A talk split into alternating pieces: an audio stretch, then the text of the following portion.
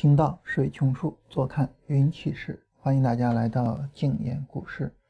呃，今天啊，这个我们跟大家聊一下，呃，关于选股这方面的问题。嗯，为什么会去聊选股呢？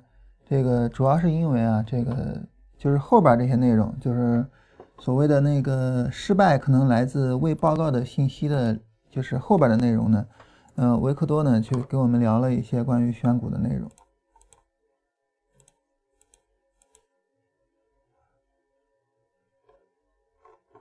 然后呢，呃，这里边他其实说的也比较的简单了哈，就是，呃，说了一下关于呃基本面和技术面的一个对比啊，就是纯粹的基本面的分析和纯粹的技术面的分析。但是因为他是呃两个学派综合的，所以呢，就是说他认为这两个都很难获得稳定的绩效啊。那么他说，我个人比较。喜欢采用的方式呢是折中而偏向技术分析的方法。那我的理解呢就是说，呃，我通过基本面给我提供一些信息，但是具体的进出呢，我还是通过技术面去做进出。啊，这个分别去，嗯，这个综合两个方法的优势啊，我个人理解是这样的。嗯，他说呢，就是说。呃，对于基本面来讲呢，它的一个方式呢，主要在于基本面和价格走势之间啊，保持一个长期而稳定的相关性。因此啊，这个做基本面的人跟做技术面的人呢，大家有一个，我觉得啊，有一个蛮重要的一个区别啊，挺有意思的，跟大家聊一下。就是做基本面的人呢，都比较大胆，呃，就敢说。当然你说是。呃，傻大胆 还是真大胆啊？咱们这也不说啊。但是做基本面的人一般都敢说。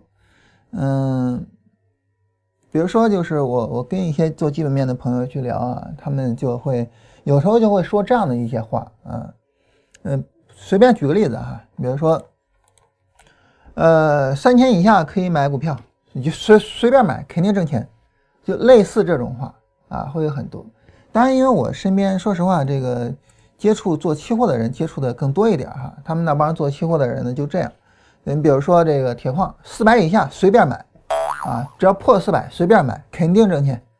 就做基本面的人呢，他们很多时候敢说，那做技术面的人呢，说实话不是太敢说啊。你比如说我吧，我就不是太敢说，对吧？那为什么呢？因为你做技术面的人就养成了习惯，就是所谓敬畏市场的习惯，就你知道市场任何的可能性都有。啊，你知道市场它有可能今天就跌下来，它有可能明天跌下来，它有可能呃持续涨上去，一直涨到下周，这什么都有可能啊，你不敢讲啊。然后阻力支撑位什么的，我我反正从来不都不使用阻力支撑位。呃，昨天有一位朋友问我说，一一人跟他说这个铁矿可以买涨，目标看到五百五十七点五，然后说这能不能买呀？然后我一看那哥们的论据，就有一条，就是铁矿现在到了一个支撑上。我说你见过下跌有支撑的吗？对吧？你从来就没有见过什么下跌还有支撑，从来没听说过嘛。啊，所以呢，这个你说做技术面的人就比较苦逼啊，这个支撑也不敢信，什么也不敢信啊。所以呢，就是跟着市场走。但是你跟着市场走呢，就导致你就啥话都不敢说嘛。所以就是挺有意思的一个区别哈。这个，所以在这种情况下呢，维克多就觉得，你看我就属于是。技术面跟分这个基本面，我两个都来嘛，所以呢，第一我敢说，啊，我敢说；第二呢，我敢干，因为技术面就是干的，对吧？技术面他不说，他他他他他就是下场去做，啊，所以呢，技术面呢，它属于是我说我不敢说，但是我做我敢做，啊，包括我们自己做交易，对吧？这个期权，我我就最近老爱拿期权举例子，是因为我们刚接触，很新鲜啊。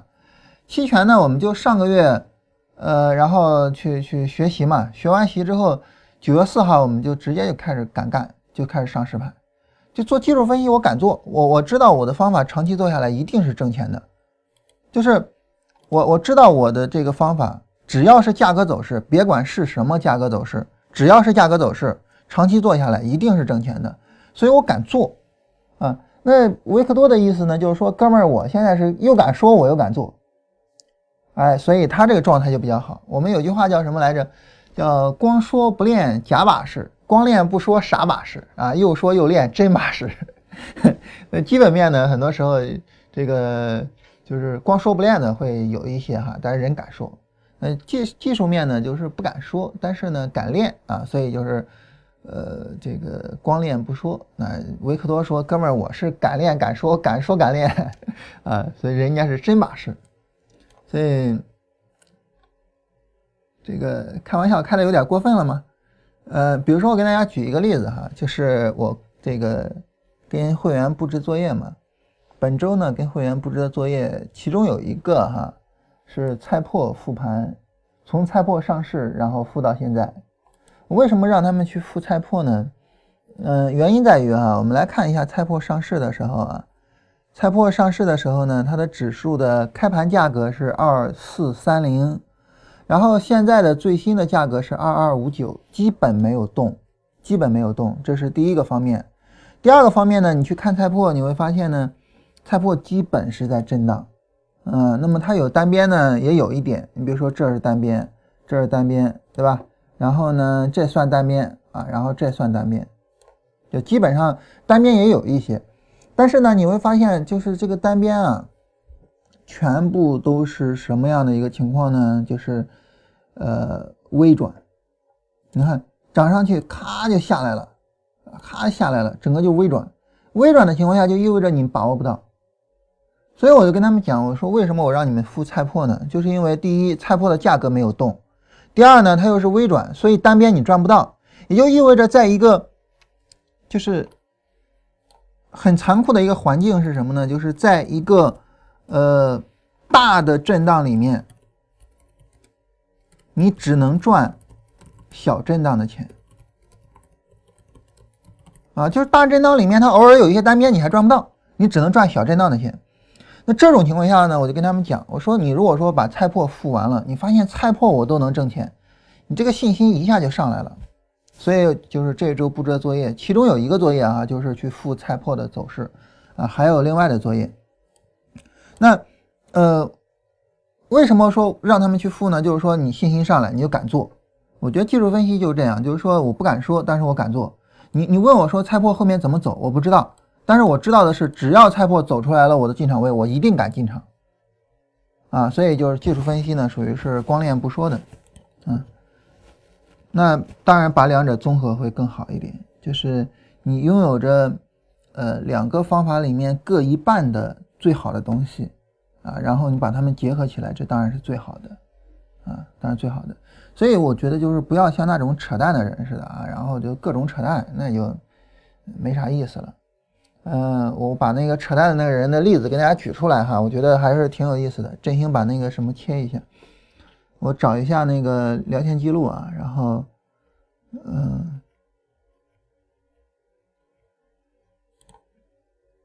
这是我一朋友昨天问我的，然后我把那个 截图专门留出来啊。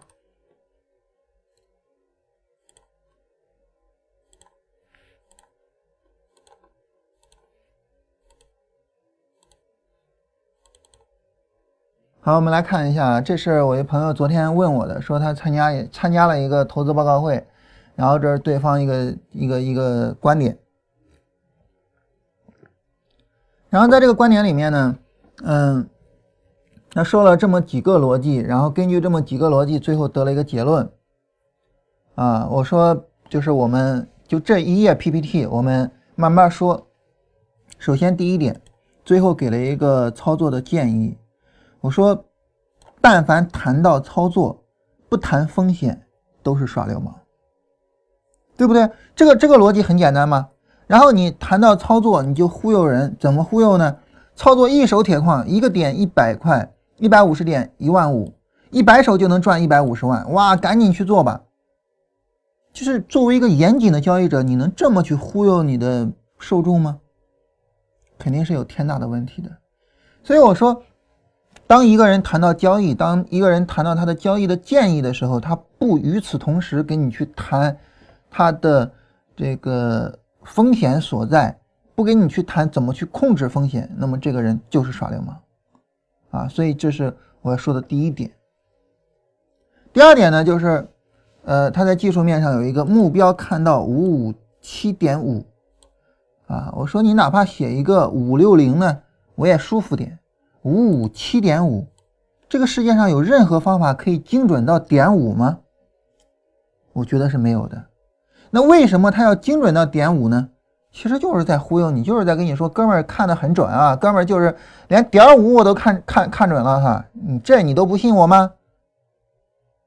啊，很扯淡的，啊，当然这个什么支撑啊什么的，这个是刚才咱们已经说了，对吧？这个下跌中我就没见过支撑啊，你要有支撑的话就没有熊市了，对吧？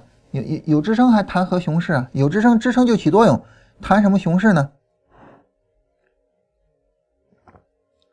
然后呢，我们再来看一下，就是它的上面这个技术面的条件啊，说支撑位置出现了交易的清淡，所以构成支撑。难道不应该是支撑位置出现交易活跃，很多人进场去买，然后它就有支撑吗？所以这个逻辑我也看不懂。但是咱们重点的看一下这个叫什么基本面的逻辑啊，咱不懂基本面啊，但是咱们好好来看一看它的逻辑啊。你看他说啊，来。矿石港口库存继续增加，啊，然后供应就比较充裕，啊，就是这是一个正确的逻辑。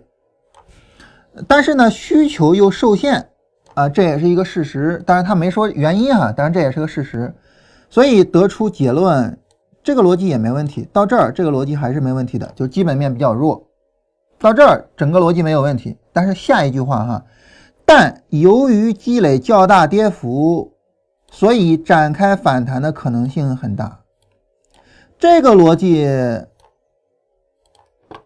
能说得通吗？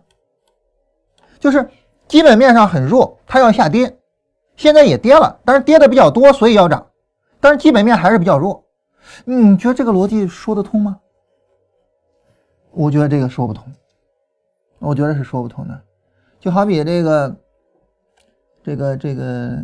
零八年的时候啊，中国远洋，当时大家开玩笑啊，说这不是中国远洋，这中中国丫丫啊，因为中国远洋的那个简写就是中国 YY 嘛，就中国丫丫，因为太弱了。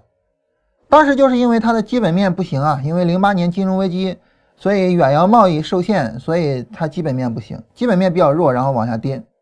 在跌的时候，它跌了很多了，它就能够展开上涨吗？不可能啊！当时丫丫从我印象中从六十跌到五块，啊？当然，作为一个期货品种啊，铁矿石它跟股票还不一样啊。对于这种品种来说，它毕竟还是有它的这个现实的价值的，跟跟股票的区别还是很大的。但是因为它跌的多，所以我要买。这个逻辑我们所有人都知道，这个逻辑肯定有问题。也就是说，即便是铁矿最终涨起来了，那么这个逻辑也是不对的。它一定也是因为其他原因导致涨起来的。然后还有最后这句话，这句话我非常实在的跟我朋友说，我说这话我没听懂，就我看不懂这句话什么意思。你看哈，价格的下跌会导致钢厂逐步限产，什么意思啊？铁矿石价格下跌了，钢厂的成本会降低，因为铁矿石它是钢厂的一个成本嘛，它是造钢的原材料，所以钢厂的成本会降低。在钢厂成本降低的情况下，会逐步的限产。它为什么会限产呢？这个我不太懂。但是如果说钢厂限产，那么铁矿石的需求会增加啊，不是需求会减少。需求会减少，为什么会对价格构成支撑呢？这个我也看不懂。所以我说这句话两个逻辑，但是这两个逻辑我都看不懂。就是尽管我不懂基本面啊，但是但是整个这段话我就觉得问题太大了。他可能就是找了一些就是普通人听不懂的话，然后就随便就给你说了，所以我就说，我就这这东西就纯扯淡，嗯，但正儿八经的基本面，啊，正儿八经的那些，无论是数据分析还是重大事件驱动还是什么，就那种正儿八经的分析的基本面，人家不这样，当然人家也敢说，人家也也也也会给你讲说我对基本面的看法什么样或者什么的，但人家不这样，啊。我一位朋友做基本面挺牛的哈，我就非常虚心的向他请教，我说你能不能给我指点一下迷津啊？就是如果我们现在这个水平，就是基本面就是为零，完全不懂啊，然后呢，我现在就想增加一下期货的基本面啊，我想学习一下期货的基本面，怎么学呢？啊，他说那呃这个你你的目的是什么？你你是想深入研究一个品种，还是想所有品种都都都搞？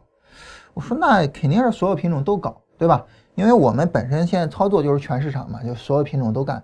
那你如果说我就只搞一个品种的基本面，这好像有也也没啥用啊。他说行，那好，你既然所有品种都搞的话，那我给你制定一个路线图啊。它是这样的，他说首先呢，就是所有的品种呢，它会有一个共同的特征，或者说它会有一种共同的分析模式。这种共同的分析模式呢，就是你理清楚这个品种的上下游关系，然后理清楚它的需求跟供给关系。啊，然后把整个产业链给看透了，然后你知道哪些因素是重点的影响它的因素，啊，然后呃，你就能够去对这个行业、去对这个产品做一个很好的分析。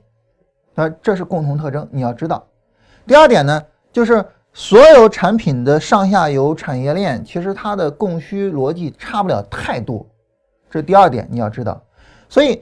从这两点，你就可以推导出来呢。你学习的最好的方式就是你找一个品种，啊，你最好找一个什么呢？你比较熟的，或者是你身边有一些人特别熟的一个品种，然后你把这一个品种给挖透了，就是你彻底的搞清楚了这一个品种的上下游是什么情况，这一个品种的供需结构是什么情况。我分析这一个品种的时候，我最应该获得的信息应该是什么信息？你找着一个品种，然后呢？你把这一个品种搞透了，搞透之后呢，你就发现其他的品种其实都是类似的，你再去学其他的品种，相对就会比较方便。所以我给你建议的一个学习的路线图呢，就是先找一个品种彻底搞透，然后再去搞第二个、第三个，然后你速度会越来越快，然后你很快就能够把这二十个都差不多搞清楚了。你看，这就是一个认真的一个技术分析者，呃，不是基本面分析者给人的建议，这种建议就是很务实的。然后我就问，又向他非常谦虚的去请教哈，我说那，当然咱不谦虚也不行啊，因为咱水平太烂了。我说那就是，呃，刚才你说就是重要的信息，或者说影响很大的信息或者什么的，这个你能不能给我举个例子？他说呢，我给你举个例子，举什么例子呢？他说你看哈，比如说前一段时间的橡胶，啊，风口浪尖嘛，对吧？大家都知道橡胶进到了风口浪尖上。他说：“我给你举个橡胶的例子吧，啊，我们来看啊，这是橡胶的指数的走势。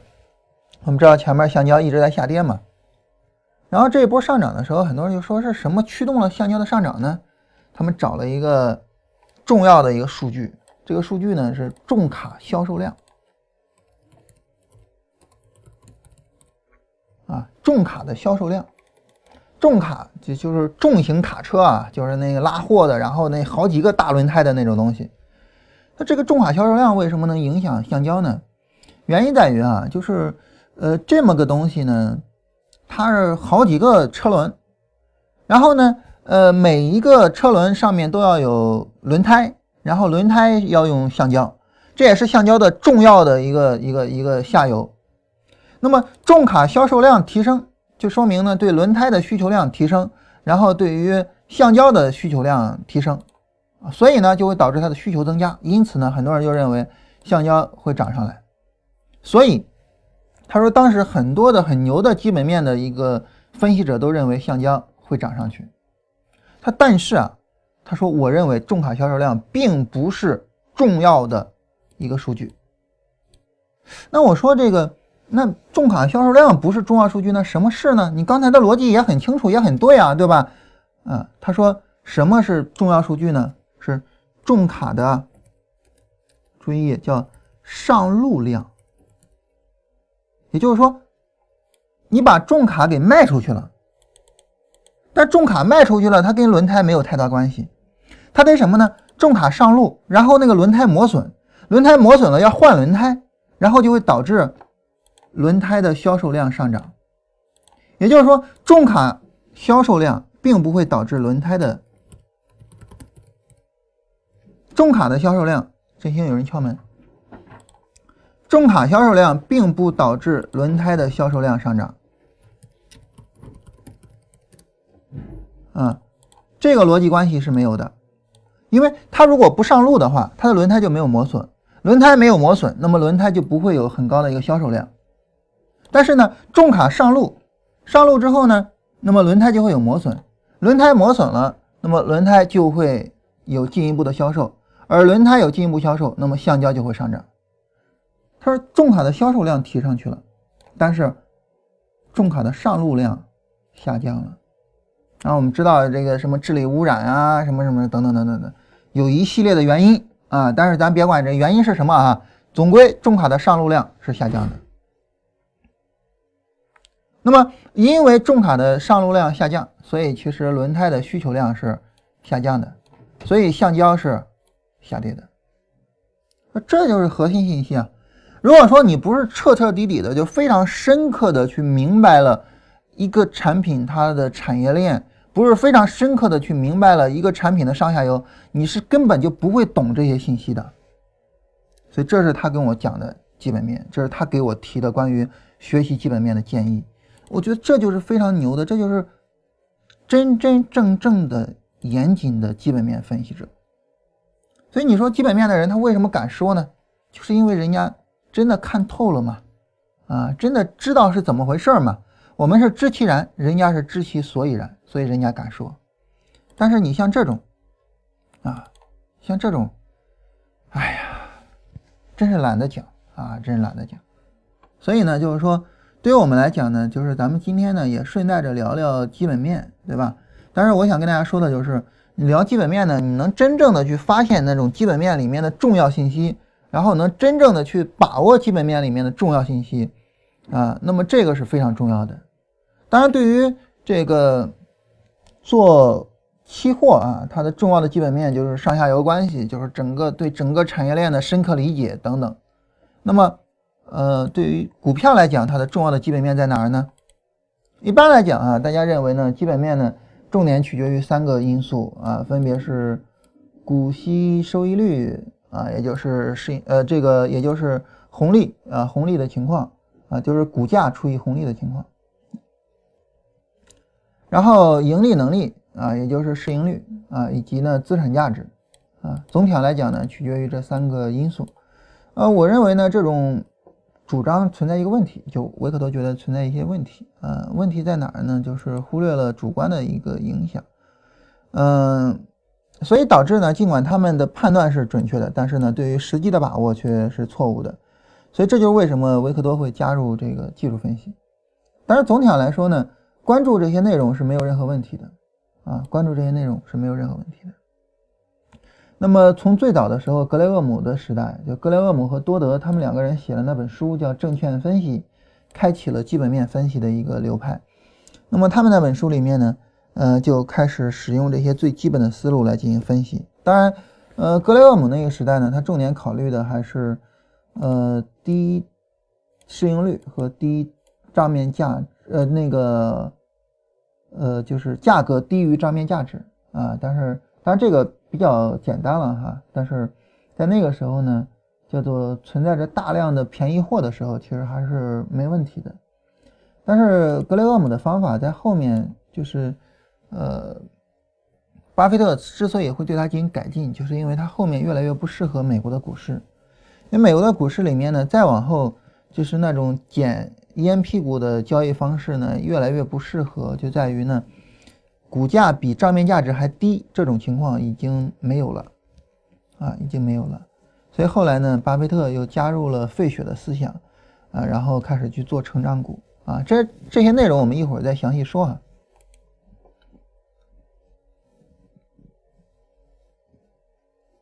那么维克多呢，他自己有他自己的看法，他说：“我认为。”就是本益比和账面价值都是非常有用的，但是呢，他说这个东西呢，最好还是用来显示市场的超买跟超卖的情况，啊，然后呢，不去把它作为一种直接就可以买或直接可以卖的一种方式。还有就是关于这个盈利增长的情况啊，关于盈利增长的情况呢，这个呃，重点的去发现它跟股票价格的相关性。啊，然后它通常会有一个落差，也就是股票价格往往会先于盈利增长，但是股票价格跟盈利增长它们之间存在着一个重要的关联，这个是没有任何问题的哈。我跟大家举一个典型的例子哈，那在二零一四年还是二零一三年的时候，一四年吧，啊，二零一四年的时候有一次跟一朋友吃饭，呃，他问我美股的事情，我说美股我这实在不了解啊。他说是他买了那个唯品会啊，买了唯品会，然后呢，唯品会呢其实一直以前是一直是不挣钱的啊，然后呢，在二零一四年是有盈利，然后唯品会就大涨啊大涨，然后他说你说我要不要卖掉？说这样，你给我看一下 K 线图吧，我只懂 K 线图啊，其他我也不懂。看了一下 K 线图，跟他做 K 线图做了分析。就是呃，我举这个例子，我的意思是说呢，就是当市场呃会比较理性的情况下，就是它确实是会是说你的盈利有增长，然后你的股价会跟着有增长啊，也就是说你兑现了你的潜力，然后市场就自然而然的会去兑现你的股价，那会有这么一个情况。当然，这儿呢，这个维克多也强调说，呃，这个情况是正确的，但是呢，我们也要有自己的想法，比如说，你必须得评估这种相关性是不是在你的股票里边，啊，有些时候呢，这些股票并没有就是非常严格的相关性，啊，然后，呃，也会有一些其他的情况等等的，啊，所以，呃，维克多呢，简单的在这方面做了一些相关的介绍，啊，这个。没有太多难懂的啊，我们就不太详细的说了。而且呢，对于维克多来说呢，他针对个股去做基本面分析，其实做的并不是太多啊。他重点的还是针对总体的市场情况和总体的经济情况去做基本面分析。这是我们后边要详细聊的啊，就是后边他使用奥地利学派的那些观点去做这种分析。然后呢，他也提了一些他自己的一些考虑啊，你比如说。如果说两个走势其实是类似的，那这个时候呢，我就选低市盈率的，啊啊，所以呢，就是说也是借鉴了格雷厄姆的思想。嗯，他在买进的时候会选择信用扩张的程度比较低的，也就是说负债比较少的企业。这样的话呢，这个企业的安全性会比较高啊。然后说最好去买活跃的产品啊，然后这个去看一下它的产品是不是得到了市场的接受。等等这几点啊，这些都是在做基本面分析的时候呢，非常非常基础的一些呃分析方式和分析内容啊。这是总体上来说，维克多所提到的那些，嗯，没有所谓的这个呃这个这个容易被忽视的一些信息啊。市场是一种综合性的市场，信息呢是综合性的信息啊，然后呢。这些信息如果说被忽视的话，那么它后面呢可能会导致说，呃，你会出现亏损的情况。总体上来说呢，维克多提出来了很多自己的一些非常好的原创性的想法，也建议大家能够好好的去看一下。下面呢，我们就详细的来聊一下，就是我个人对于基本面的一些想法。当然，大家知道我的基本面水平啊，所以呢，我就纯粹随便跟大家聊聊天啊，好吧，就随便闲扯啊，大家就当一个。呃，完全不懂基本面的人，现在正在坐在绿皮火车上啊，然后跟人在跟身边的人在大聊特聊基本面啊。大家知道我们在聊任何事情的时候，我们比较喜欢通过逻辑去进行聊，所以呢，我们跟大家去聊逻辑啊。我们跟大家聊逻辑呢，怎么聊呢？我们从一个最简单的算式来进行去做一个推导。我们知道市盈率这个东西啊。嗯，市盈率是我们在做市场分析、在做基本面分析里面最基本、最基本的一个工具。当然，其他的还有很多的这个分析工具和分析方法啊，包括财报上的，包括什么的。但是市盈率还是我们最常用的。市盈率呢，等于股价除以呃每股收益啊。那么市盈率反映了什么呢？反映了这个股价相对于每股收益是不是明显的被高估。你比如说一只呃一个股票呢，它的每股收益是一块钱，但是它的股价呢是一百块钱，这就意味着呢，嗯，你想要把这个就是，假如说它的每股收益全部都分红哈，当然它不分红也没问题，因为不分红也是作为资本公积，嗯，但是总体上来讲呢，就是假如说我们说赚每一分钱都分红的话，就等于你要花一百年的时间啊，然后呢，你才能够把你投在这一只股票上的钱给赚回来，那这个就很明显是存在问题的。类似存在问题的还有一个什么呢？比如说我们考虑房价的时候，我们评估一个房价它是不是比较偏高，我们会考虑一个东西叫租售比，啊，就是呃就是房价，嗯，除以呃月租金。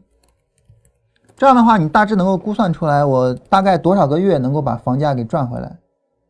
嗯，那么很明显的就是，你像北京的话呢，那嗯不知道多少个月才能赚回来。但是呢，很多的小城市呢，你可能就比较容易赚回来。那么那些小城小城市的房价它就不是偏高的，北京的可能就是偏高的。那逻辑是类似的，逻辑是类似的，都是说看多长时间你能把这东西给赚回来。所以这是市盈率的一个。就是最基本、最基本的一个分析工具。我们根据这个呢，我们能够推导出来一个东西，推导出来一个什么东西呢？就是股价等于市盈率乘以每股收益。啊，这是一个小学的数学的一个推导，对吧？股价等于市盈率乘以每股收益。啊，所以这种情况下呢？那么我们能够进一步的去做一个推导，这个推导就是，呃，股价上涨有两种可能，啊，就是市盈率上涨，然后收益上涨，就这两个有一个或者是两个都有，然后股价下跌呢，反过来就是市盈率下跌。啊，然后收益下跌，就是呃，如果说收益不变，就每股收益是不变的，然后呢，市盈率上涨，股价也会上涨。这种情况是什么情况呢？这种情况就是呃，估值偏高的一种情况，估值在抬升的一种情况。啊，这种情况我们一般叫做是牛市的一种情况。所以就是影响股价的两种情况，影响股价的情况。啊，然后我们分为呃两种情况，第一个呢就是估值环境，也就是说，呃，收益不发生任何变化，然后市盈率上涨，这个时候呢股价就上涨了，这个估值环境就是偏牛市的估值环境。第二个呢就是收益没有任何变化，但市盈率下跌了，那这就这种估值环境呢就是一个这个熊市的估值环境啊，所以估值环境是我们要考虑的第一个情况。第二个呢，就是企业的收益变化，啊，换句话说就是企业的成长性，啊，如果说市盈率没有任何变化，啊，也就是说它不是说明显的牛市或者是熊市，啊，但是呢，企业的收益增长，啊，股价就会跟着增长，啊，企业的呃收益下跌，股价就会跟着下跌，啊，前面呢就是一只成长股，而后边呢就是一个在衰落的股票，啊，这是影响股价的两种情况，第一个是估值环境，第二个是。成长性，或者说您可以考虑成是企业资质啊，其实都是一个意思了哈。我们其实不用换成啊。所以呢，就是说，呃，技术分析为什么能够在股票交易里面起作用呢？因为技术分析对于估值环境的评估是非常准确的啊，就是技术分析能够非常准确的评估出来市场是牛市还是熊市，所以它对于估值环境的这个呃评估是非常到位的。呃，但是反过来呢，对于企业资质我们就很难评估，技术分析很难评估。但是当企业资质开始，就是当企业因为它的企业资质比较牛逼、比较厉害，然后它开始上涨的时候，我们能够发现。所以呢，我们可以说我们能够看到一半的企业资质啊，我用椭圆表示，这就是技术分析起作用的地方，就是准确的判断估值环境，并且呢，能够在一定程度上判断企业的资质，就是根据事实来判断。所以技术面呢，其实能够起到自己相应的作用。当然咱们今天不从技术面的角度去讨论啊，咱们从基本面的角度去讨论。那么，呃，估值环境呢，呃，其实基本面它可能就不是把握的太好啊，或者说他根本就不想着去把握估值环境，他重点呢是考虑的就是企业资质这一方面啊，这是基本面的情况。呃，一般来说啊，就是呃，这个就不是一个推导了哈，这是一个并列。这个并列呢，就是呃。有一个名词，嗯，跟大家说一下，我觉得还是有一点启发意义的。第一个呢，叫戴维斯双生，也就是说，如果说呃一家企业啊，它的市盈率在上涨，也就是说，大家对它的估值比较偏高啊，然后呢，大家觉得它后面能够不断的去升上来啊，也就是说，大家的预期，嗯，然后提升，同时呢。嗯，它的收益又在上涨，就是企业的成长性又比较好啊。那么这种情况下呢，就是呃两个因素都会导致这一只股票上涨，然后呢，它的股票就会涨得特别特别的猛啊，这叫戴维斯双升的情况。第二种情况呢，叫戴维斯双杀啊。当然大家理解啊，这是反过来，就是大家的预期降低，就是大家觉得这这这股票够呛了。啊，然后呢，这个可能就会导致一个什么情况呢？就会导致，呃，就是说，尽管你企业的这个收益是上上升的，但是呢，我对你的预期降低了，所以呢，可能也会下跌。然后呢，但与此同时呢，就是企业的成长性也变差。啊，那么这叫戴维斯双杀，这个时候它的下跌是会是非常非常迅猛的。你比如说像。呃，很久之前的那个雅虎，很久之前的雅虎啊，曾经在几年的时间里面，从一百四十多美元跌到了五美元。雅虎啊，作为一个非常牛的一只股票啊，那其实就是戴维斯双杀的效果。那么，一只股票，一只股票从戴维斯双升转为戴维斯双杀，其实并没有那么困难。所以，这是为什么说？呃，我觉得挺值得跟大家说一下的呢，就是因为它其实它的转变并没有那么困难，而且在它转变过程中，一般人会疏忽。怎么讲呢？它大概会是这么一个过程啊，大概会这么一个过程，就是首先呢，一个企业呢，它具有一个比较好的成长性，所以企业的估值慢慢慢慢的在提升。然后呢，大家突然发现了这只股票，哎，这股票成长性不错啊，雅虎哎哎，他们提供了一种。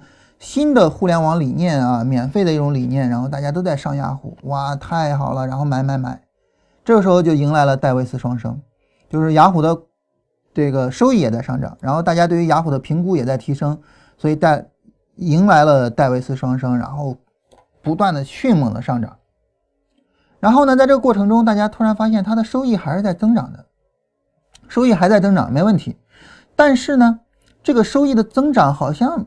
跟我们想的不大一样，就是没有那么快，所以慢慢就会有些人卖掉它，啊，因为就是增长的没有我们想象中那么好。然后呢，就是因为收益还在增长，所以可能也会有些人在买，所以在高位上就有了一些震荡，震荡偏往下走。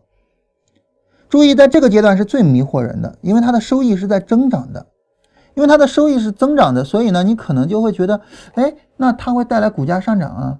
但是不是，大家对它的评估，就这估值环境其实已经悄然发生了变化，所以在这种情况下呢，就有可能会导致说，我我开始慢慢不认可它了，就会有些人卖，而当有些人卖的时候呢，大家都发现了这只股票的一些情况，就导致呢这个股票可能融资不像以前那么容易了，然后呢，嗯，市场扩展也不像以前那么容易了，然后它的收益也开始变差了，收益也开始变差了。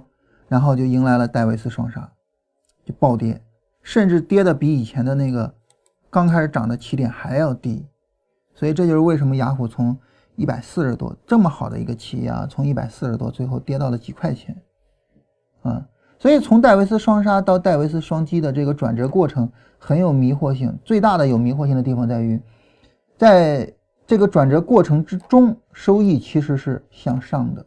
它不像我们想象中的啊，一个企业的收益会下降，甚至这家企业是亏损的，它才会下跌。不是的，它的收益只要不符合大家的预期，它的估值环境只要发生变化，那么它的股价就会下跌。而这种股价的下跌具有反身性，所以反身性就会导致它的融资环境更加的困难，啊，导致呢它的收益会下降。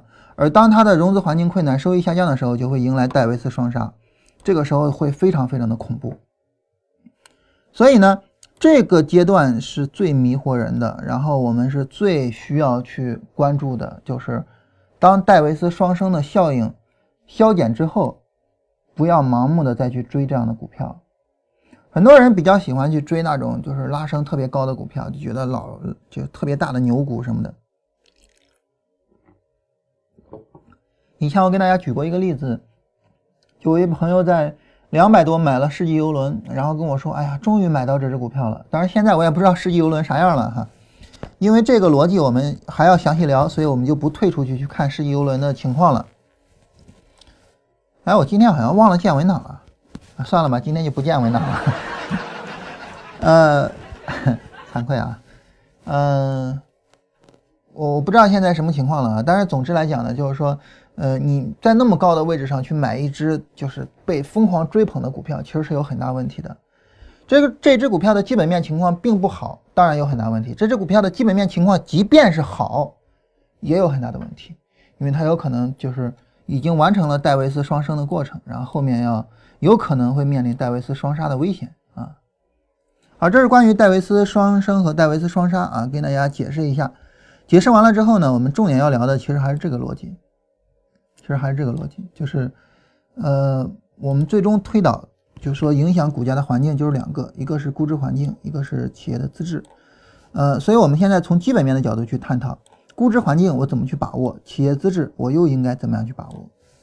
那所谓的估值环境呢？我们知道就是市盈率的上涨和市盈率的下跌。我们想哈，我我们还是一样，从纯粹从逻辑推导，从基本面上我是没办法知道现在是牛市环境还是熊市环境的。当然，当然你说牛市环境、熊市环境，傻子都知道哈。但是我们要知道，就是基本面它不分析这个东西，它不分析说这个市盈率现在是一个上涨，然后我去买；市盈率现在是一个下跌，然后我去买，它不分析这个东西。所以如果说我们纯粹从基本面的角度，我们去猜想，就是。问一个问题啊，从基本面角度，我怎么知道市盈率要上涨？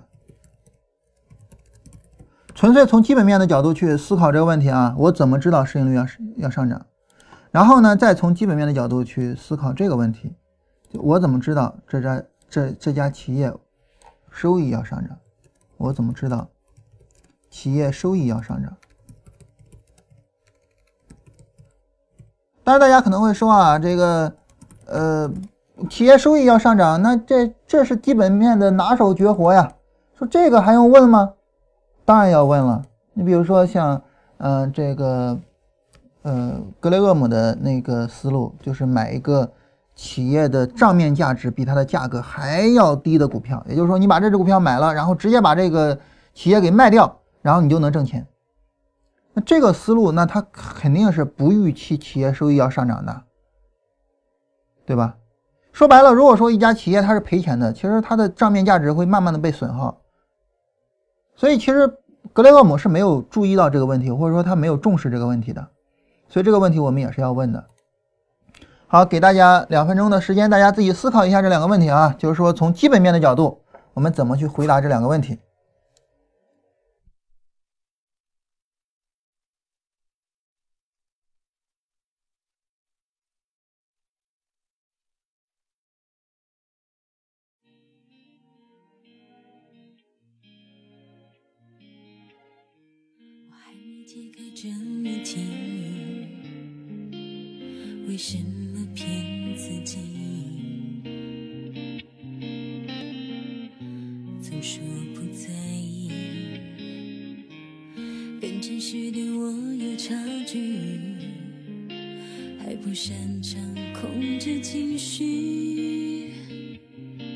谁说不爱了，走开就行？我的确迟钝，连恨都太小心。微笑太久了，不自觉快要窒息。了不起寂寞陪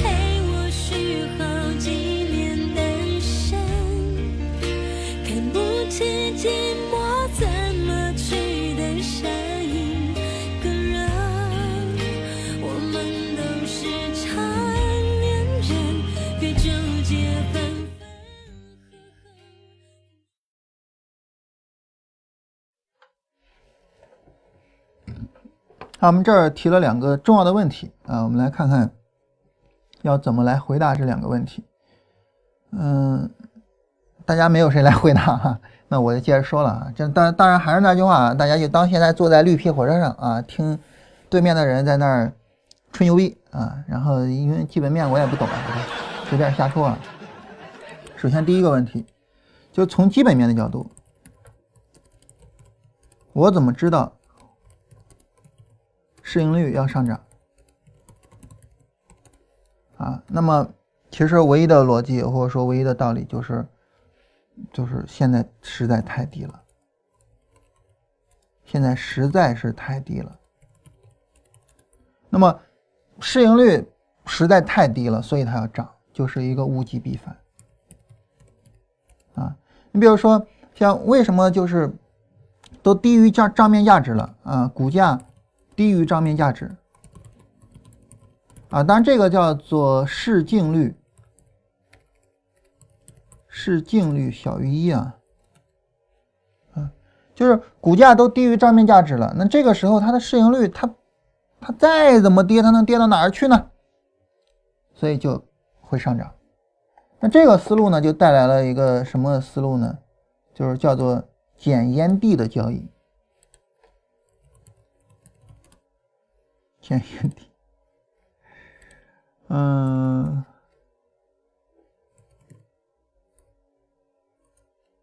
减，呃，是叫烟蒂啊？对，就是烟蒂嘛。我我我还以为是我的那个拼音出问题了，因为我一般看到不认识的字儿，我就念半边儿，所以这个念半边儿的话，就是一个草字头一个地，我还以为是错了。捡烟蒂的教育，什么叫捡烟蒂呢？烟蒂烟屁股嘛。就比如说振兴抽一根烟，抽完了。抽完了呢，然后这个扔了，扔了，它往往它不会就是抽到一点点烟丝儿都不剩吧，对吧？都抽到那个那个那一块叫啥来着？那个烟头上那个过滤嘴儿啊，它不会都抽到过滤嘴儿都开始烧着了才才才扔掉吧？所以呢，那我就可以捡起来呀，我把最后那一点烟丝儿给抠下来，然后呢，我捡的多了之后，那烟丝儿我就可以卷一根烟，然后去抽嘛，对吧？这叫捡烟蒂的一个。交易就是我到满地满市场上去捡便宜货，可能每一个便宜货我都挣不了多少钱，但是我捡了那么多便宜货，它总有涨的嘛，然后呢我就能挣钱。这就是格雷厄姆的思想，就是捡烟蒂的操作，就是格雷厄姆的思想。当然我刚才也说了啊，就是到后面越来在美国市场上这种捡烟屁股的操作越来越难做，因为什么呢？第一呢，就这种烟屁股有可能有毒的啊，就是这个。退市啊，等等的。第二呢，就是烟屁股，好的烟屁股越来越难找啊。以前遍地都是红塔山的烟屁股，现在你找找不着了啊。因为美国的股市一直在涨嘛，你看现在美国股市都成什么样了？从零八年到现在都涨了多少了？真是羡慕啊！咱咱们国家股市真是。所以呢，这个烟屁股越来越不好找啊，所以导致他的方法呢，这个巴菲特说，那我得给你改进啊，所以。就是我怎么知道市盈率要涨呢？就是这种操作，这种操作的核心在于哪儿呢？这种操作核心就是，因为它的逻辑就是实在是太低了，物极必反，所以它的核心就在于一定要很低很低，核心在于一定要很低很低啊！所以这个格雷厄姆提了一个思想嘛，叫做安全边际。啊，安全边际呢，实际上就是价格比价值低多少，那么安全边际就是多少。那安全边际一定要越大越好啊，一定要越大越好，一定要越大越好啊。那么格雷厄姆本人认为，其实价值这个东西是没办法准确评估的，账面价值可以准确评估，但是一个企业它不是说只有账面价值的嘛，所以价值这个东西是没办法准确评估的。没办法准确评估怎么办呢？我大致估一个价值，你比如说十块钱，然后呢，我就等我有足够的安全边际的时候，我才去买。你比如说你跌到五块钱我不买，你跌到三块钱我再去买。跌到三块钱买呢，这个时候假如说我对价值的评估是错误的，这只企业的价值实际上是五块钱，当然我也不会亏损，因为它回归价值的话呢，我也是挣钱的。所以这就是格雷厄姆的整个的思路，以及呢他对于风险的一个控制。第二个思路呢，就是我们刚才所说的。我怎么知道？呃，企业的收益要涨，这个推逻辑哈更有意思啊！我跟大家慢慢的推一推啊。我我觉得这个逻辑会比那个检验地的这个逻辑更有意思，因为这个逻辑呢，它其实比检验地的逻辑更复杂一点。我怎么知道一只企业的一家企业的收益要涨？我们知道收益是什么呢？收益等于，呃。收入减成本。好了，那么这个时候呢，对于你来说呢，就是你要提升两个方面。第一个方面呢，就是你要提升你的收入；第二个方面呢，就是你要降低你的成本，就是提升收入，然后呢，降低成本。好，我们想呢，这个降低成本怎么降低呢？你比如说有一些成本管理的一些东西，对吧？那可以降低成本，这是毫无疑问的。再比如说呢，就是注意这句话啊，具有议价权。什么叫具有议价权呢？就你比如说，这个我我一家小公司，然后呢，我找另外一家公司做外包，外包呢，然后我就跟他说啊，来，我给你一个外包的活儿啊，然后呢，一共是，当然因为我也没外我我我 外包过，我也不知道什么概念啊，随口说了啊，比如说给你一百万，十天把这活儿给我干完啊，然后可能一百万花了，然后呢，十五天也没干完。但是如果是华为，大大家知道华为逼这个，呃，华为是甲方嘛？华为反正逼对面逼的是挺狠的哈，给你五十万，五天给我干完，然后可能你第四天就已经给他干完了。那为什么就是我去找个外包，人家这个干的不好，华为找个外包逼得很厉害呢？就因为华为具有议价权，它具有足够的议价权。啊，那么当然这种议价权呢，再比如说像。呃，我们国家一直大力的发展期货市场啊，为什么呢？因为我们希望我们在国际的市场上具有议价权。铁矿石我们进口很多，我希望铁矿石能够便宜一点。那钢材呢，我们出口比较多，我希望钢材能够贵一点。啊，那么这种呢就叫议价权啊。所以怎么去降低成本呢？成本管理当然这是一个很重要的方式了，其他还有很重要的方式啊。但是最最重要的方式就是你要有议价权，你有议价权，你的成本就能够无限的降下来；你没有议价权，你的成本就很难降下来。当别人说什么你就只能接受的时候，那你就没办法了啊！所以对于降低成本来说呢，议价权其实是一个非常重要的一个东西。那好，议价权从哪儿来呢？从行业地位来啊，从行业地位来啊，所以呢。这个时候呢，就是说我们就能够得到第一个很重要的东西，就是行业地位，这是一个很重要的东西。啊，行业地位是一个很重要的东西，行业地位决定了你的议价权。没有一个很强的行业地位，这个时候呢，你的议价权就会有问题。当你的议价权有问题的时候，这个企业不是个好企业。啊，当然，嗯，其实不仅仅有行业地位了啊，它还有行业特征的问题，行业特征啊，行业地位，嗯。当然，我我也是想到哪儿说到哪儿哈。行业特征啊，你比如说有些行业特征，呃，有些行业哈，有些行业它是天然不具有议价权的，这样的行业特别有意思哈。什么行业天然的不具有议价权呢？比如说我举个例子啊，电影这行业它天然的不具有议价权。你比如说在电影整个行业里边哈，比如说导演还是有一些权利的，可以睡女明星嘛。然后明星还是有些权利的啊，可以要高片酬嘛。但是你说作为电影公司，它具有很强的议价权吗？这个就没有啊。你比如说，就是呃徐峥啊，然后呢我拍了《人在囧途》，然后我想拍一部泰囧，然后呢我就去找我原来那家公司去说啊，你说我想再去拍个泰囧，你看这是剧本，啊不要不要不要啊，这不拍。然后徐峥没办法，后来又去找光线嘛，说你看能不能给我拍一下。然后徐峥在办公室里面跟人表演啊，演了半个多小时，只能说勉为其难啊。哎呀，那不行就给你拍吧。啊，拍了，然后泰囧上了，上了之后大卖特卖。大卖之后怎么样呢？下一步要拍泰囧了。那光线在呃不是呃光线在泰囧上赚了很多钱哈，下一步呢要拍港囧了。光线还能在港囧身上赚很多钱吗？就没那么容易了。首先来讲呢，就是徐峥他的导演他的片酬那就大幅度的提升啊。我原来拍泰囧的时候，你给我这点钱就行了，但是我现在拍港囧，给我这点钱就不行了。所以你发现呢，演员他他具有更强的议价能力，而电影公司议价能力就没有那么强。所以。电影这个行业呢，它的行业特征就决定了，就是像光线这样的电影公司就不具有很强的议价权，所以呢，它的成本就很难控制。你看现在动不动一个小鲜肉，呃，拍个电视剧几千万，对吧？那你说你拍电视剧的那些公司还怎么挣钱呢？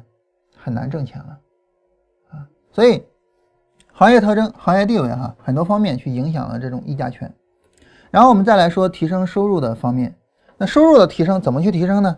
啊，说白了就是，呃，我卖出去更多的东西，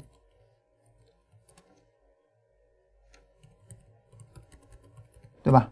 然后呢，我的价格更高，因为你的收入就等于，呃，你的销售量乘以你的销售价格嘛，所以卖出去更多东西，然后价格更高，然后就是收入提升。那么自然而然呢，它的情况就意味着，就是说，当我们去看一家企业的时候，我们刚才提到一家企业的收入呃收益上涨，或者说一家企业开始挣钱了，这家企业的股票就会涨。但是你肯定不能等这个时候再去买这家企业的股票啊，你肯定要提前埋伏啊。那提前埋伏怎么埋伏呢？就是你发现它卖卖出去更多了，它的销售量提升了，或者说市场份额提升了。当你发现一家企业的市场份额提升的时候，即便是它的收益还没有上涨，为什么这个时候收益没有上涨呢？因为它为了提升份额，它需要有一些成本的支出嘛，啊，比如说这个进店费啊等等的这些东西，所以呢，它的收益还没有明显的上涨，但是呢，它的市场份额提升了，你就可以去买这这家企业的股票，不要等到收益上涨再去买，你等到收益上涨再去买，这个时候其实已经晚了，因为这个时候所有人都知道这个企业我可以去买了，好。那么它的市场份额提升，那市场份额怎么提升呢？什么样的企业它的市场份额会提升呢？你比如说像呃电子商务，电子商务那京东的市场份额在提升，那么京东的市场份额是怎么提升的呢？那么就是具有一个比较好的商业模式，就是你有一个比较好的商业模式，你的市场份额就能提升，你就能够卖出去更多的东西，而且你的价格更高。比如说现在京东的那个运费以前是。没有运费的，后来是九十九，现在是一百九十九，你没办法呀，你你你你你没办法跟他较真的，对吧？所以它价格会越来越高，然后他开始卖会员，卖什么 Plus 会员什么玩意儿的，啊，所以当你有一个比较好的商业模式的时候，它会有一连串的影响。所以当我们选一家企业的时候，当然说到现在大家知道了啊，这种这种方式就是关于成长股的方式啊。啊，就是前面检验地的价值股的操作，这儿是成长股的一种方式，啊，那么第二个成长股的第二个重要的逻辑就是它的商业模式。那么对于一只成长股，它的商业模式来讲呢，就是你能够理解一家企业的商业模式，那么并且呢，你能够知道我的这个判断是正确的，那么这个时候呢，你就能够勇敢的去针对它的商业模式去做一个这个判断。你说京东的商业模式就是比较好，我就认为京东一定能涨起来，然后你就可以买它的股票。当然，京东那时候还没有上市了哈。当然，能够去理解一家企业的商业模式其实没有那么容易。我跟大家说过这个例子啊，就是我爱人他原来的公司跟京东他们是有一个合作的，然后那个时候京东从他们那拿货能拿一两个亿的货啊，然后当然他们就觉得京东这小破企业这怎么能起得来呢？因为他当时在京东之前，他们跟几家那个网店也曾经合作过，那几家网店就没有起来，他们就觉得京东肯定也起不来。但是呢，他们就没有发现京东的商业模式的一个最牛逼的地方就在于它的物流。我事后想哈，我就跟我爱人说，我说我我事后想，我怎么都想不通，就你们为什么没有发现京东的这个优势所在呢？为什么这么说呢？因为我爱人他们那家企业是给人送货的。就他那家企业呢，他做经销商，他做就是进店的那种，就是进超市啊啊，然后呢，这个去京东啊，然后其他的一些网店啊等等的，然后呢，他们也做个人，就等于他们其实就想着我哪儿能挣钱，我哪儿都做啊，这也是我很不喜欢他们那家企业的一个地方，就是没有自己的重点。他们也做个人，他们做个人呢，做到什么情况呢？就是你买一件我的产品，我就给你送货。买一件我就送货，因为买一件，即便是从朝阳送到门头沟，有点夸张了啊。即便是从朝阳送到门头沟，我都是挣钱的，所以他们那东西其实利润比较大啊。所以你买一件我就给你送钱，呃，送货。我说你们就是买一件都送货，京东也是买一件都送货，你都没有发现京东的商业模式的优势所在吗？我说我真的很难理解。当然我也是事后这么说的哈，当时我也因为我自己不怎么逛网店啊，京东是我唯一逛的一个网店，这个淘宝我几乎不用几乎啊，就是从来没有用过啊，所以就是说我呃，因为当时还不怎么逛网店，所以我是没办法去理解啊。但是我觉得，就是他们应该能够理解，但是实际上他们也没有理解。所以一个很重要的方面呢，就是一家企业它有好的商业模式，才能够带来好的销售，才能够带来呃更大的收入的增长，才能够带来收益的增长，才能够带来股票的提升。所以商业模式是一个起点，这个没有问题。但是呢，去理解一家企业的商业模式真的不是那么容易的。我们如果说京东这个例子还不典型的话，我们举一个最典型的例子，就是。巴菲特居然没有买过微软的股票。我们知道巴菲特跟比尔盖茨是多么多么好的关系，但是他居然没有买过微软的股票，太不可思议了。原因在于哪儿呢？因为巴菲特没办法去理解微软的商业模式。啊，你一个系统卖出去那么多份，哇，不理解。但是巴菲特能够理解一家企业的商业模式，就是麦当劳。麦当劳现在估值很高，但是我愿意买，因为我觉得你商业模式很好。你未来有一个更好的发展，所以我还愿意买。所以他其实他买麦当劳的时候，那时候股价其实并不低啊，不，不是不低啊，就是很高，但是后面涨得更高。所以呢，就是理解一家企业的商业模式其实并不容易。当我们知道我们理解一家企业的商业模式不容易的时候，我们应该做一件什么事情呢？就是主动收拢自己，不要想着我能够去理解每一家企业的商业模式，我能去理解茅台，我能去理解格力，我能够去理解京东，不要这么想。我就想着我能去理解我能理解的就可以了，所以巴菲特提了一个非常重要的概念，我觉得这个是我们一定要放到这个第三点的，就是能力圈。啊，我们只在我们能力圈里面发现好的企业、好的商业模式，啊，这才是可靠的。啊，就是超出我的能力圈了。这家企业它可能有好的商业模式，但是没有办法，我看不懂，没有办法啊，我看不懂，看不懂怎么办呢？看不懂，我只好不买。你比如说，那你说我们普通人的能力圈在哪儿呢？其实大家知道，在美国呢，消费和医药是一直带来超级牛股的。为什么呢？因为消费是每个人都懂的，医药呢是每个人都懂的。你比如说，我举个例子，就是我们家新安装了一个密码锁的门，呃，那你就看一下这家密码锁的门的密码是，密码锁是由哪家企业提供的，门是由哪家企业来提供的。再比如说，你买了一件衣服，然后每一件衣服上都会有纽扣，这家纽扣是谁来提供的？这个衣服是谁的？它有没有上市？就是。当你看到这些企业的时候，你都可以去想这些企业有没有上市。当你发现一些店面铺的比较快的时候，你就去看它的财报，它的店面铺的比较快有没有问题？如果没有问题的话，就说明这家企业发展比较快。那好，它有没有上市？所以就这样一个概念，就非常简单的逻辑。彼得林奇在他的书里面反复提到这种事情啊，就比如说有一次他的爱人买了一牛仔裤还是什么，就是特别喜欢啊，大家都在买这个牛仔裤。彼得林奇嗤之以鼻啊，你这这这跟风嘛，你这审美有问题。但是事后他才后悔了，我操，所有人都在买那牛仔裤，我为什么不买那家牛仔裤的股票呢？结果那股票涨了很多倍。我刚才提到纽扣啊，我们我我们国内的做纽扣的龙头企业叫伟星股份，我可以跟大家看一下，因为逻辑我们说完了，呃，整个大的逻辑就这两个大的逻辑啊，逻辑我们说完了，跟大家来看一下伟星股份的情况。啊不叫伟星股份吗？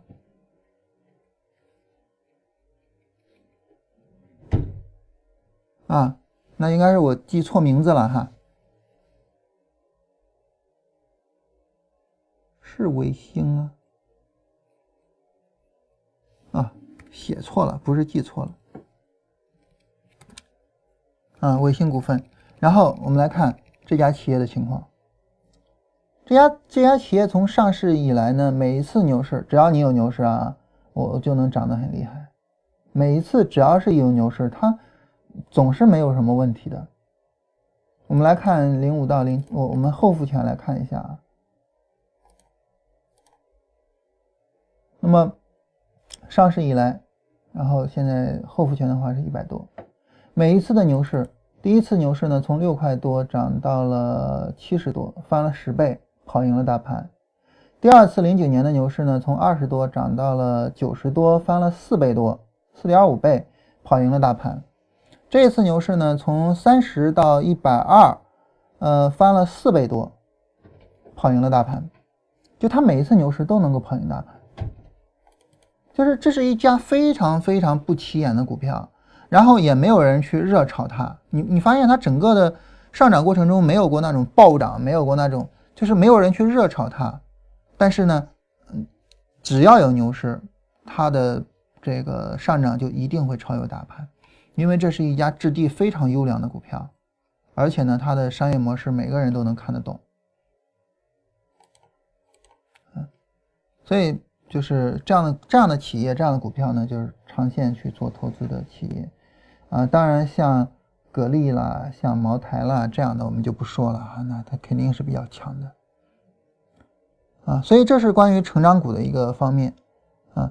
那么关于成长股的这个方面呢，就是它可能就不适合那种，比如说价值股的一种操作啊。你像买银行，买银行呢，那么如果说你说我想买工商银行，工商银行呢这种思路肯定就不是成长股的思路，这就是价值股的思路。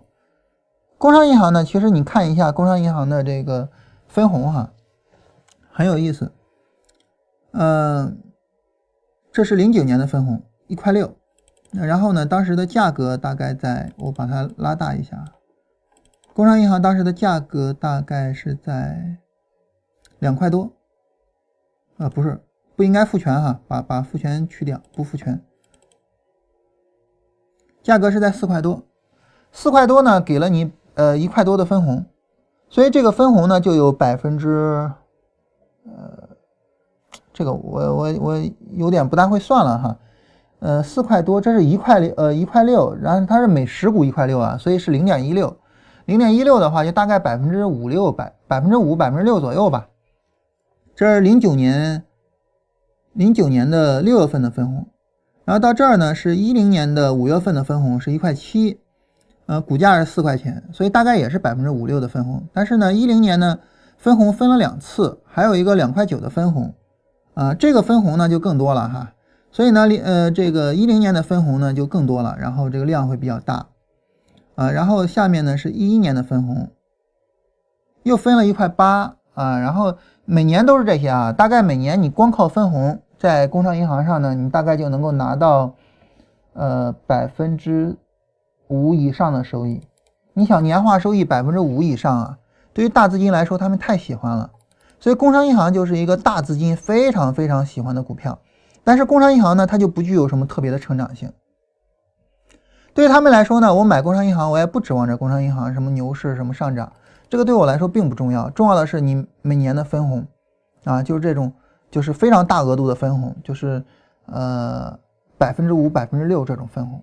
啊，那这个对我来说是我最喜欢的。至于说你从四块钱涨到六块钱，这一下百分之五六十的上涨，其实无所谓，有就有，没有无所谓。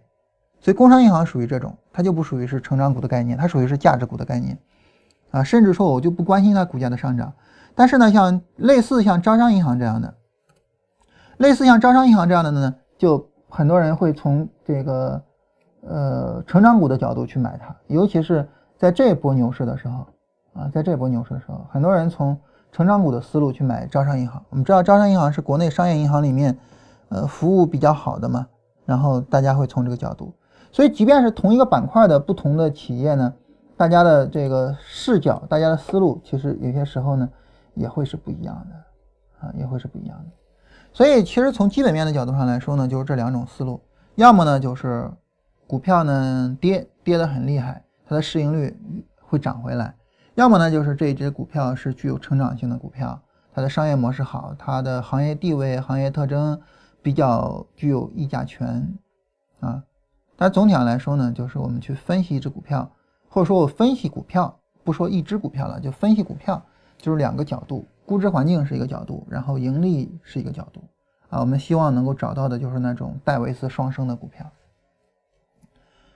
好，基本上就是绿皮火车我们做完了哈，然后呢，我们来回答一下大家的问题啊，大家来看看有什么想法。嗯，然后昨天跟大家留了一个问题啊，大家有兴趣呢可以回一下，好吧？嗯，昨天咱们留了一个问题，哎，嗯，就是说好的方法，什么是好的方法？今天晚上我们会给大家回答一下什么叫做好的方法。大家有兴趣可以去回答一下这个问题。然后我们来看一下大家其他的问题啊。复星医药啊，日线小波段真猛。复星医药啊，这是一个比较相对来说比较标准的日线的小波段，不是相对标准啊，是非常标准，非常标准的一个日线的小波段。这个地方有一个买进点。啊，同时呢，复星医药前面有一个波段。这个波段也有一个买进点啊，所以复星医药其实是，呃，正儿八经的买进点有一个啊，小波段的买进点有一个，都能够去把握到这一段上涨。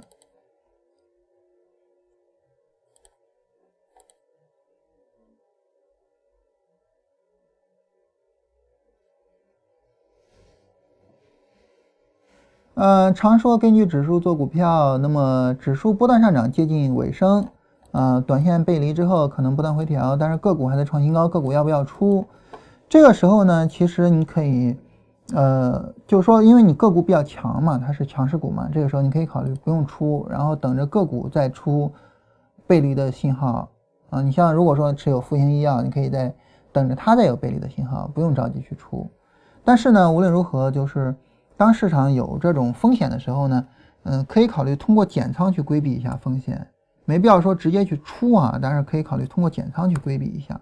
其实现在的市场环境，大家也能够看到，就是，嗯，你看这几个指数，我们刚才过了一遍，就上面这个是加权的，下面是不加权的。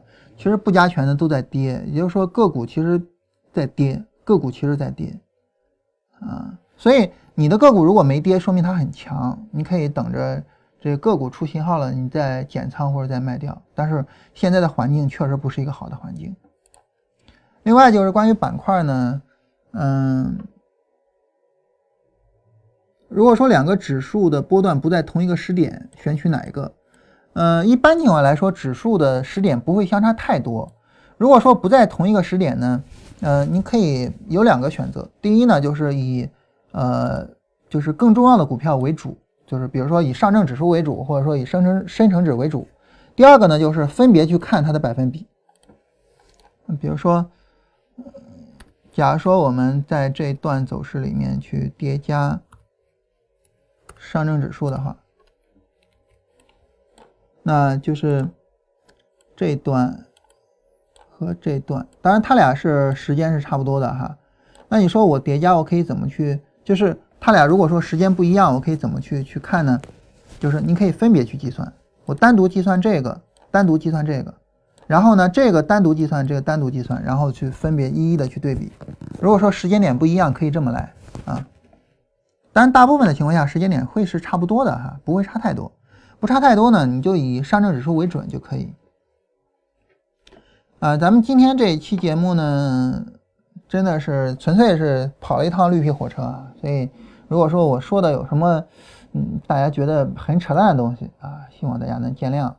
下一期节目就是明天啊，明天下期节目我们会给大家聊一个特别难懂的东西啊，就是关于经济学的东西。当然这里呢，它其实不是经济学的基本知识，而是奥地利学派的基本知识，就是它整个的关于经济学的理论呢是来自于奥地利学派的啊，所以我们跟大家来聊一下这些东西，然后。有一些地方其实可能不是那么容易理解的。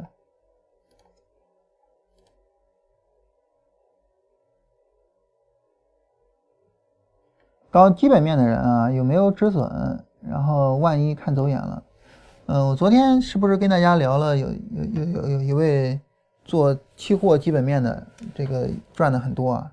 我就问他，我说你们有没有止损？他说我们没有止损，我们只有卖出。这是一个很重要的区别，区别在于呢，就止损是被动的，但是我卖出是主动的。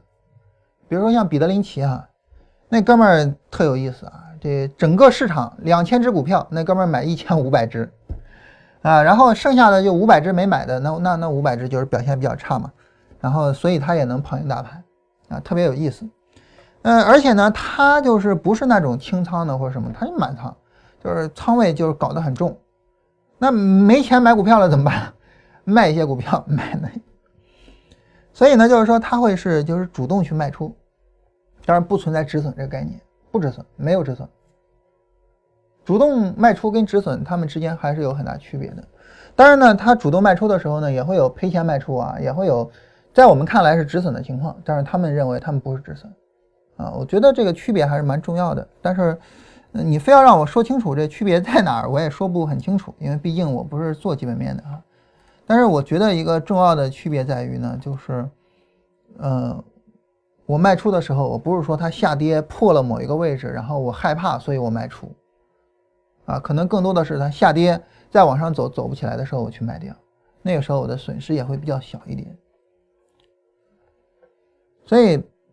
赔钱卖，我觉得所有人都会有，就是认赔啊，哥们儿，我认赔，我觉得所有人都会有，这个是，这个是没有办法避免的，我觉得是没办法避免的，所有人都会有。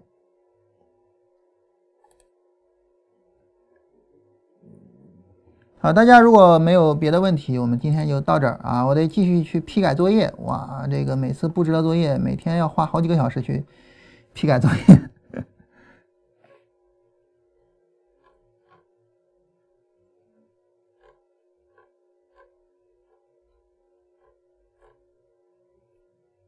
好，今天就到这儿哈。